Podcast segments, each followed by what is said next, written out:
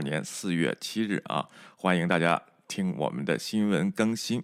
呃，首先来自 CNN 的一个报道啊，加州民主党发言人周四表示，众议院议长南希·佩洛西的 COVID 检测呈阳性，在本周检测呈阴性后，佩洛西议长收到了 COVID-19 的阳性检测结果，目前没有症状。佩洛西的副参谋长。德鲁哈米尔在推特上写道：“议长已完全接种了疫苗，并加强了免疫，就是这个各种 booster 他都打过了啊，并感谢疫苗提供的强大保护，所以说他才没有症状。”然后众议院最高领导人民主党的 Nancy Pelosi 呢，今年已经八十二岁了。作为众议院议长，Pelosi 是副总统之后的第二顺位的这个继承人。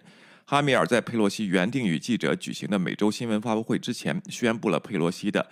阳性检测结果，该新闻发布会随即被取消。他还表示，由佩洛西在为期两周的国会休会期间率领的计划和中国国会代表团的活动将推迟到以后的日期。啊，呃，不知道这个是真消息还是假消息啊？不是，就是是烟。现在美国呀，玩一些这个情报上的东西。这个访台这个事情呢？呃，因为昨天爆出来访谈嘛，今天这个中国赵立坚在严重抗议这个事儿，随即他就传出来佩洛西呢感染成阳性的这个事情，但是这个是不是又是烟雾弹呢？咱们还得等到四月十号啊，看看具体的结果。然后哈米尔说，佩洛西目前没有症状，他补充说，佩洛西本周早些时候检测是阴性的结果。呃，二零二一年七月份，他身边的不只是这几个人这个感染了啊。佩洛西办公室的一名高级助手，呃，也曾检测出来阳性啊。但是佩洛西呢，这这周的时候跟这个拜登总统呢见过一次面，会过一次面。呃，但是拜登呢，这个星期呢。又打了第四针的加强针，所以说呢，呃，应该是问题不大啊。但是就别是阴谋论了，又是中共放毒啊什么的，不对？现在这个病毒的毒性也不是这么强了啊。咱们还得等到四月十号，看看它真会不会突然在台湾出现啊。呃，现在美国的这个情报啊和新闻不好说，好多都是战略啊。但是不要阴谋论啊，说是谁放毒啊，谁又害怕了什么的，这个东西我觉得是不会的啊。呃，咱们静等这个结果。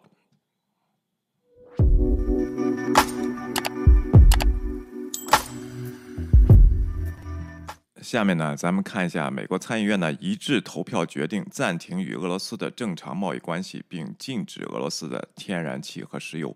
为什么看这条信息呢？最近这个中文圈儿有谣言，我不知道从哪儿传出来的，说美国禁了俄罗斯的石油，实际在偷运啊，这个偷偷的去买，然后再买卖给欧洲这样的谣言啊。华盛顿周四参议院一致投票决定剥夺。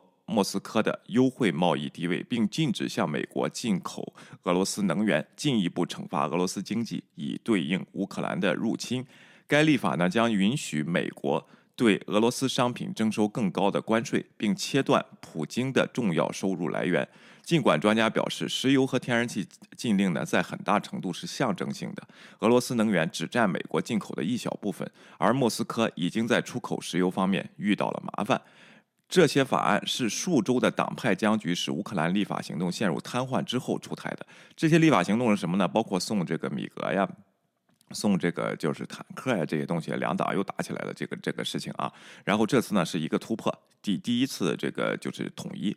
众议院呢上月通过了类似的立法，但由于参议员就各种条款争吵不休，特别是肯塔基州共和党参议员兰德保罗 （Rand Paul） 就是对这个 Pos 呃这个叫什么？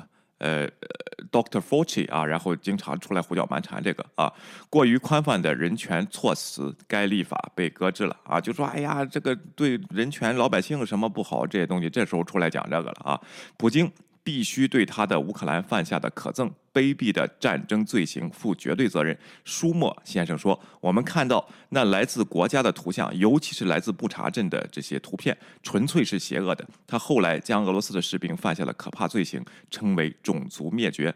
当我们因为他们的宗教、种族或国籍而肆意杀害无辜平民时，这就是种族灭绝。而普京对此呢是应该负有罪责的。”舒默先生说：“尽管如此，难以通过两院共和党和民主党广泛支持的立法以。”惩戒俄罗斯以及复制白宫近一个月前的宣布的努力，表明立法者未来试图通过任何旨在支持俄罗斯的制裁方面的措施的前景呢非常暗淡。就什么意思呢？本来想立个法呢，就是对这个战争有效的制，就是俄罗斯这边是制裁方面的，就不用再投票了，就一致通过。但是现在呢，这个这个还不行。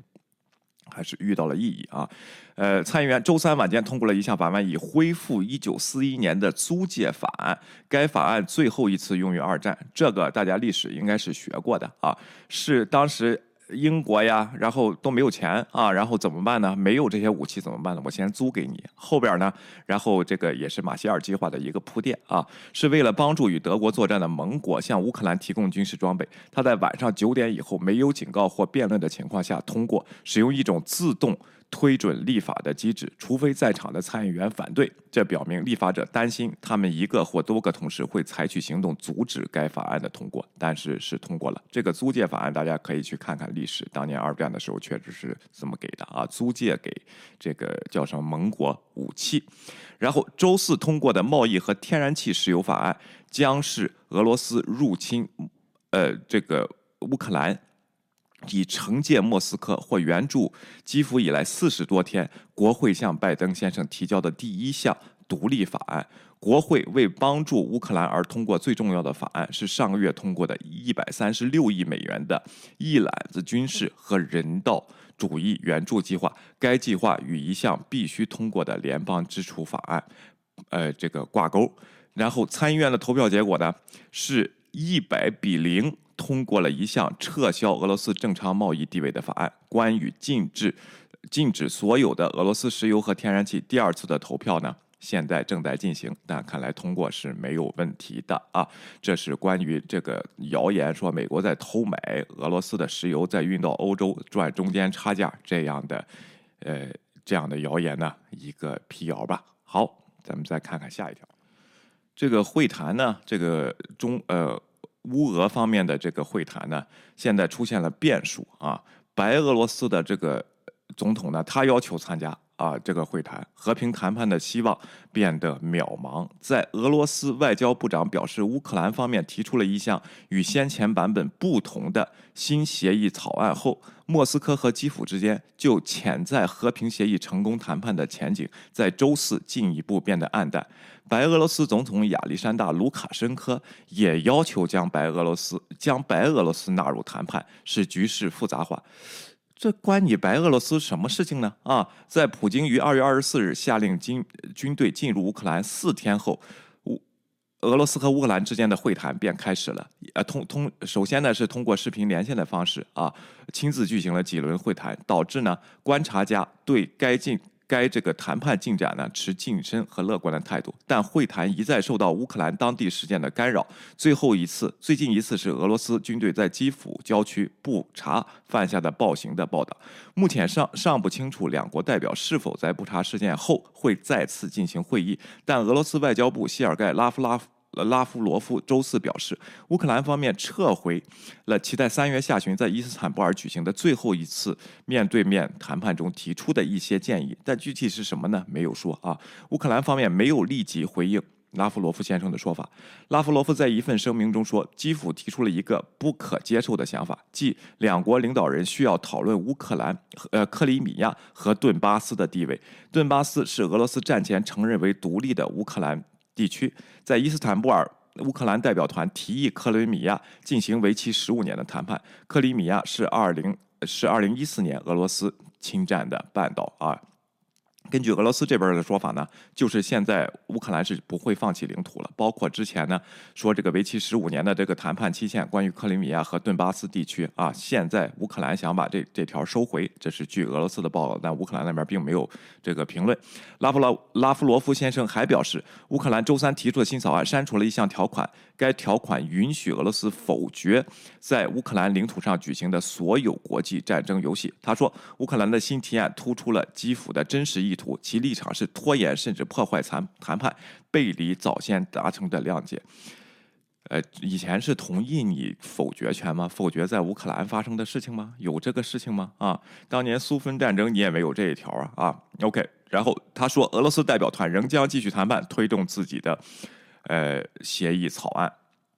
但是在白俄罗斯在冲突中与俄罗斯结盟，包呃结盟，包括提供其领土以对乌克兰发动袭击和为俄罗斯军队提供补给的卢卡申科啊说，如果没有他的国家的参与，就不可能进行裁判。谈判。这个白俄罗斯是怎么回事？在白俄罗斯的背后不可能有单独的交易。他在白俄罗斯首都明斯克与政府成员会面时，我知道俄罗斯理解这一立场。我明白了啊，然后这个意思就是什么呢？白俄罗斯和俄罗斯啊，之前开战前，我为什么支持你啊？两边是有谈这个条件的。现在呢，他可能怀疑俄罗斯和乌克兰那边达成什么协议，不理他了啊，卸磨杀驴。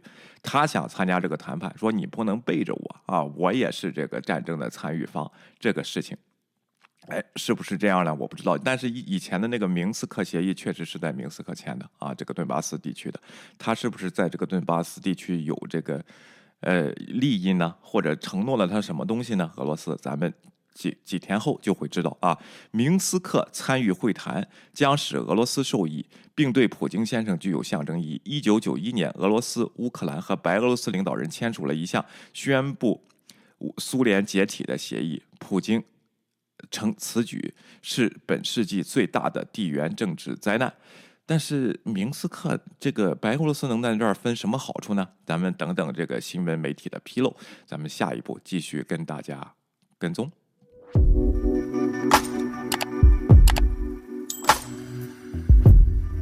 下面呢，咱们把目光呢转到联合国的大会啊，虽然联合国呢现在已经就被人。指责成了笑话，但是基本上它能是个反映国家之间的意愿的这么一个途径了啊。然后它这儿有这么一个平台啊，联合国大会周四投票批准了一项由美国领导的这个动议，以因克里姆林宫在乌克兰的战争而暂停俄罗斯在有四十七个成员的人权理事会的席位。所以说，在人权理事会中，俄罗斯现在被暂停了任何的发言权啊，暂停。总部设在日内瓦的理事会是对联合国创始成员国之一俄罗斯的一次重大外交打击。暂停俄罗斯的决议需要三分之二的多数票，弃权票不算作为投票，并被视为世界对乌克兰明显暴行的憎恶的晴雨表。该决议获得了九十三票赞成，二十四票反对，五十八个国家弃权。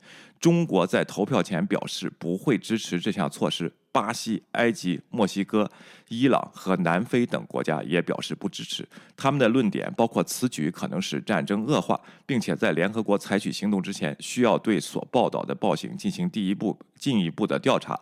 乌克兰大使谢尔盖。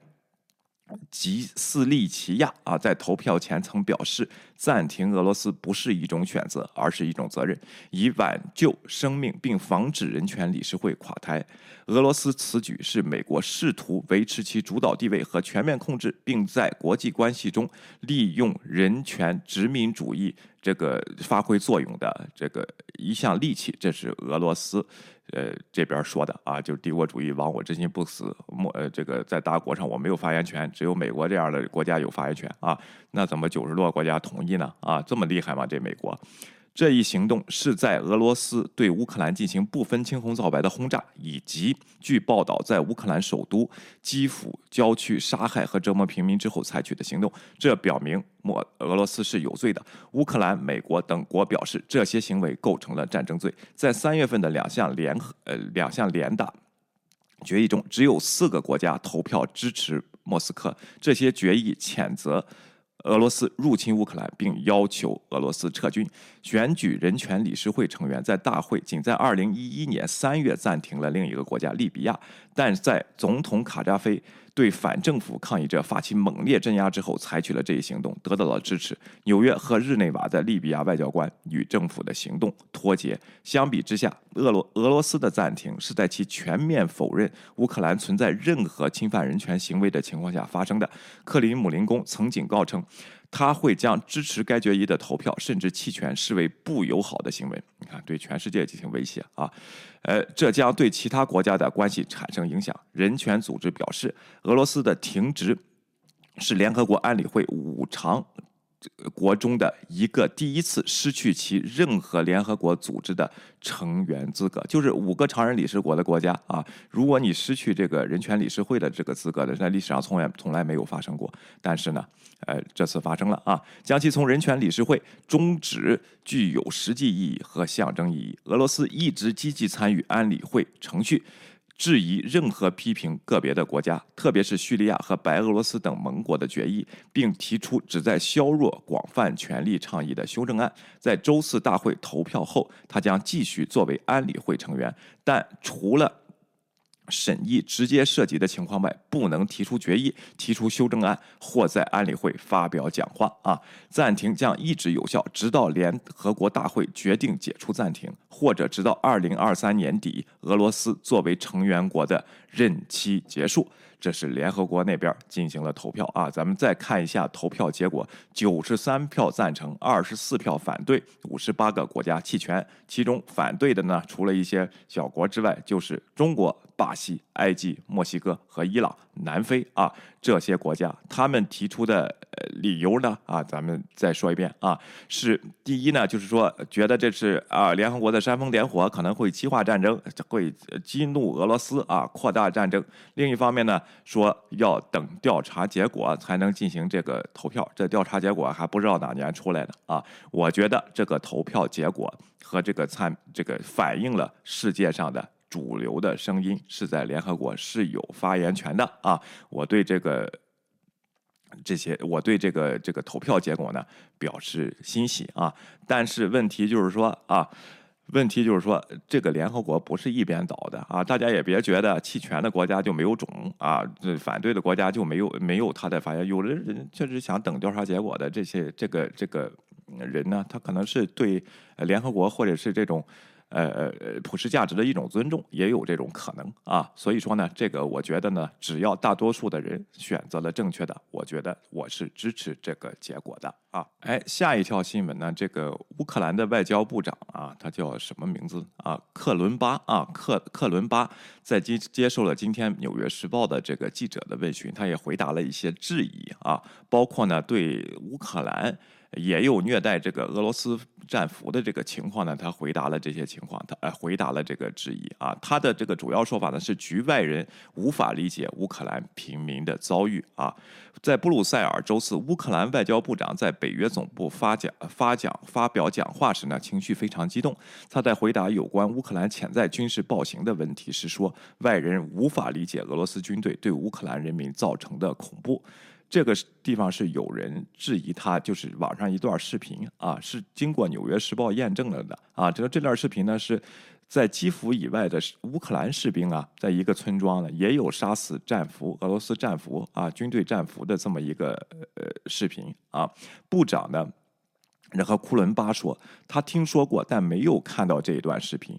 视频显示，一群乌克兰士兵在基辅以西的一个村庄外杀死被俘的俄罗斯军呃军队。该视频呢已得到《纽约时报》的验证。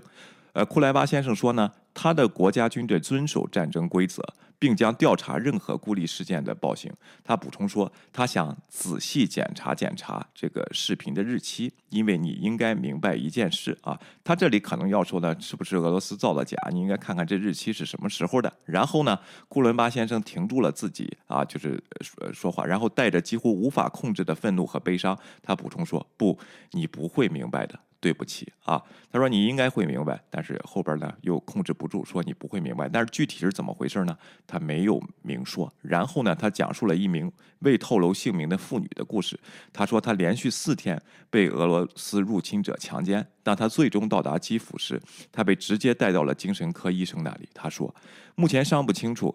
库伦巴先生说：“检查视频日期的意思到底是什么深意啊？以及他是否暗示视频是在乌克兰军队可怕的发现，显然是俄罗斯军队在基辅市郊区布布查市实施的杀戮事件后立即录制的？就是乌克兰的军队得到这条消息以后，看到在布查的这个惨案以后，决定虐待这个俄罗斯的这个战俘，是不是这个这个情况呢？现在还不得而知啊。然后。”库伦巴又说：“你不明白俄罗斯士兵强奸儿童的感受。”他说：“对于那些前线两边违反战争规则的人来说，这不是借口。但有些事情你根本无法理解，对不起。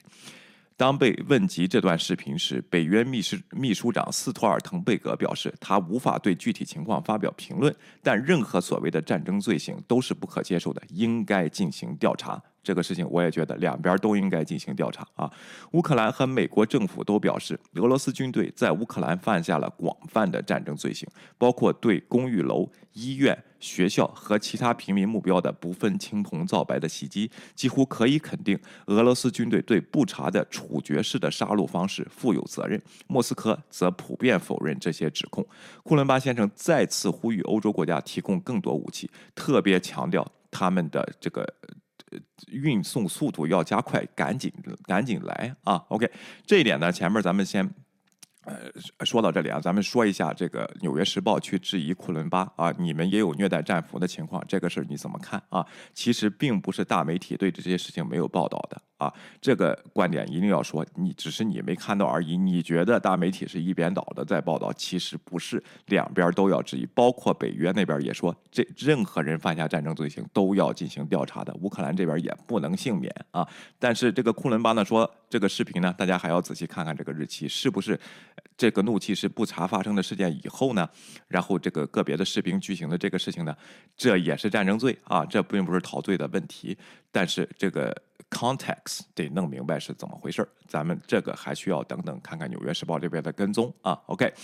然后库伦巴说：“讨论不是关于武器清单，讨论是关于时间线的。我们什么时候能得到他们？”他说：“一一个月、两周前说出了给予什么就足够了。今天更重要的是要知道什么时候会得到它。我们急需啊这个问题。”库伦巴先生敦促西方国家停止购买俄罗斯的石油和天然气，称现在的实施的制裁不会迅速的、严重的削弱俄罗俄罗斯的经济。